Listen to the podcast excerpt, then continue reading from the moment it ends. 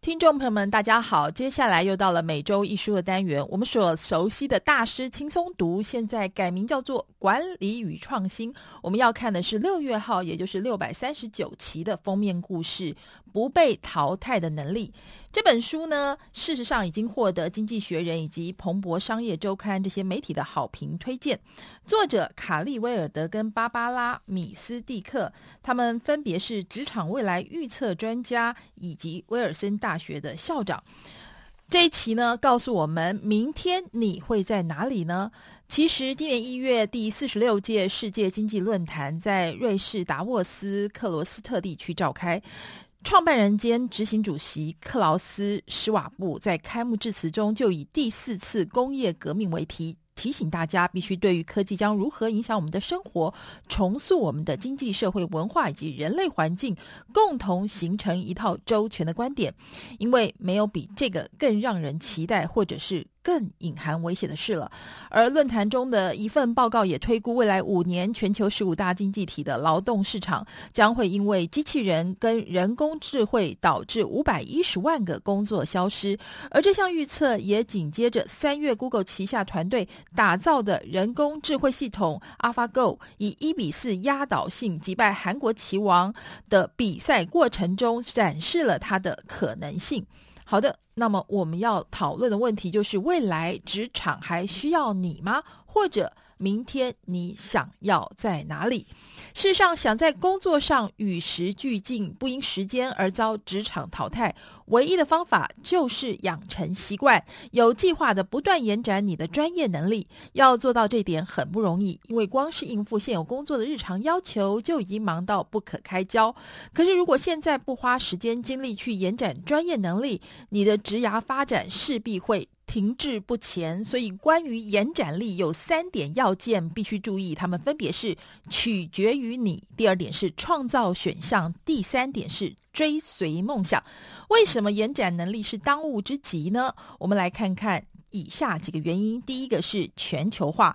麦肯锡目前预测，未来十五年之内，全球将有三分之二的人口是中产阶级，而全球规模最大的企业有半数会把总部设在巴西、印度跟东欧国家这些新兴市场。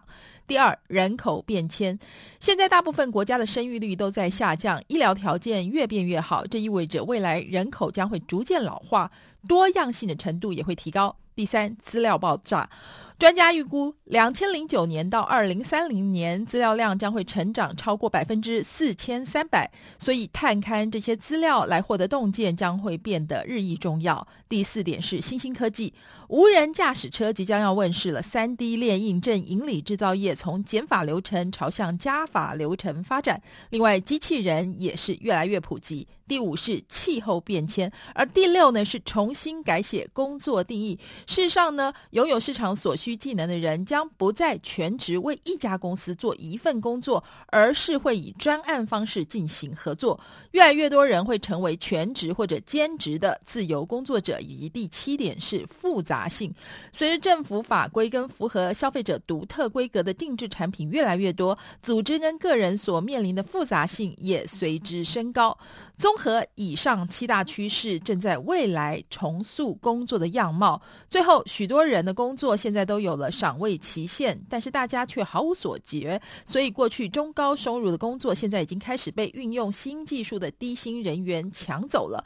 所以我们说，所谓的延展力这三点，包括取决于你是第一点。我们来看，因应当务之急，大家。都想要训练精良的人才，但是很少公司有周全的计划来培养这种人才。如果希望未来仍然有就业力，你必须对自己的教育训练跟职涯发展计划负起责任。想要晋升领导阶层，你必须要自己创造需要的训练机会。这实现第一项要务，关键做法有两项：一个是及时学习，以及愿意学习新的事物。好，我们来看。这一点所谓的及时学习，请扪心自问：你过去一年花多少时间在训练课程，以及你多长跟在导师或者业界重要人物身边工作，还有做了什么来帮自己创造各种正式跟非正式的学习机会？事实上呢，学习产业一般普遍认可有七十二十跟十的学习模式，百分之七十的学习是来自于非正式。的来自工作流程，而百分之二十的学习来自教练、主管与导师，而百分之十的学习来自正式课程或者训练计划。所以呢，我们应该要把握每个可能的非正式学习机会，这些机会是非常重要的，可以帮助你延展未来的潜能。事实上呢，要提升及时学习的能力，要从以下三件事做起，那就是保持成长心态、培养好奇心，以及知道什么时候就应该要忘记。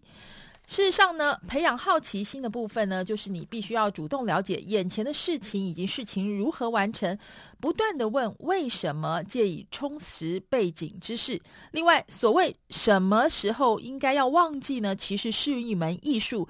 根据估计，现今知识量每十三个月就增加一倍。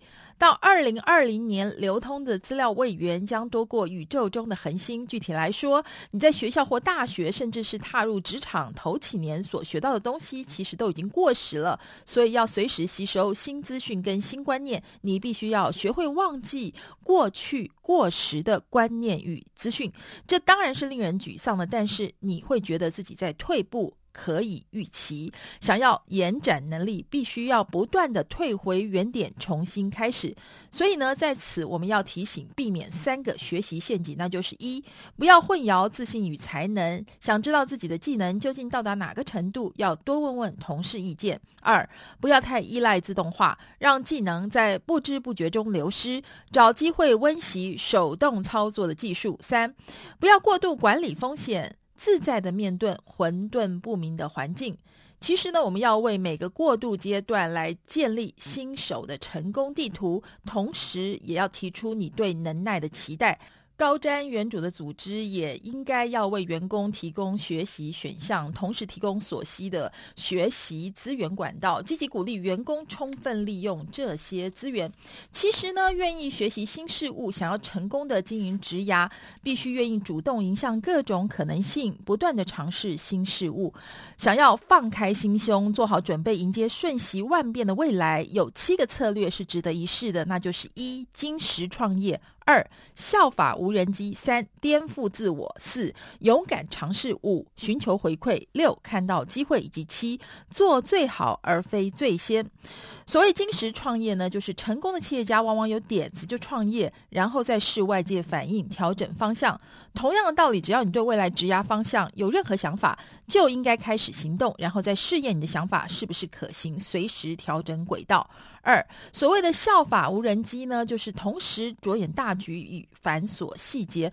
无人机的镜头随时在拉远跟拉近，同样的，你也应该根据微小细节跟整体大局做出重大的职涯决定。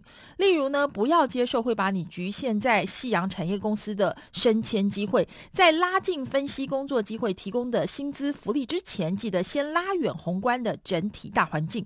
三，发挥创意，颠覆自我。如果你开始陷入窠臼，找寻新的冒险机会，可以强迫自己发展新的能耐，勇于改变，渴望改变，然后朝着新的方向坚定前行。四、勇敢尝试，别是只因为老板可能不会同意，就不去做有意思的事。多听听新手的想法，发掘更有效的做事方法。任何职涯决定都要为自己留下转圜余地。五、主动的寻求回馈，要知道职位越高，大家越不愿意跟你说实话。因此，你要主动的去找那些不同意你的人，让他们卸下心防，畅所欲言，然后再思考他们说的有没有道理。回馈越直接，注意越大。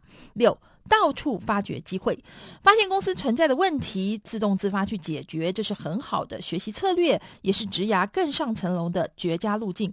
多多思考事物浅显外表下的道理，以及七，选择最佳的职涯机会，而并不是最先出现的职位。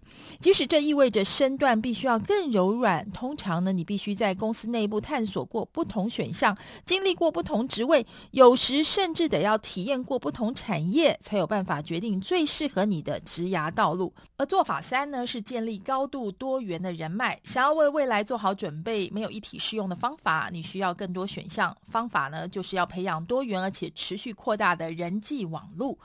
无论是不是已经刻意经营人脉，你的人生一定会有两种基本人脉，包括私人的，二工作上的。所谓私人人脉，当然是指亲朋好友，他们会尽其所能的支持你、帮你；而二工作上的人脉，涵盖你在工作领域接触到的所有人，除了直接接触的同事之外，还包括合作专案的对象、合作厂商、在研讨会认识的人、工作上持续往来的人等等。其实不管是哪种人脉，都会有所谓的强连结与弱连结。虽然乍听有些奇怪，但是找新工作与职涯晋升需要有人帮忙的时候，与你保持弱连结关系的人，其实比强连结来得更有价值。因为强连结的人可能思考模式跟你很像，而弱连结的人跟你没有那么亲近，往往能够提供最多元的选项跟可能性。事实上，培养多元人脉值得一试的六个延展力策略如下：一、培养关系；二、深耕经营，三串联扩大，四。不断调整，五助人助己，以及六从五开始。所谓培养关系，就是了解你愿意花时间经营多大规模的人脉网络。人脉通常是值胜于量，思考你实际能够维持多少关系，然后再来决定最适宜的规模跟组成分子。二深耕经营，逐步把人脉串联在一起，为你增加价值。三串联扩大，持续的拓展人脉。纳入弱连接的人，把人脉介绍给其他能够帮他们晋升跟引荐的人，扮演枢纽角色。四、不断调整，尤其在转换职务、有了新的追求目标之际，定期调整人脉经营方向。确保符合未来发展需求，留下能够帮你前进的人。五、助人助己，帮助别人找到他们真正需要的建言跟机会。你帮的人越多，你在别人眼中就越可靠，也越值得信赖。六、从五开始，其实从人脉网络中挑出五个能够帮你变强的人，然后全心与他们发展密切的关系，亲近那些会迫使你更具策略思维，以及会为你带来新想法的人。其实，如果你不想被未来淘汰，以下是你应该努力取得的十项能力，它们分别是：一、专业能力；二、情绪智商；三、自我宣传；四、文化适应力；五、科技敏锐；六、虚拟合作；七、企业家精神；八、解决问题；九、领导统御；以及十、延展能力。以上呢，就是本周一书，谢谢您的收听，我们下周同一时间空中再会喽。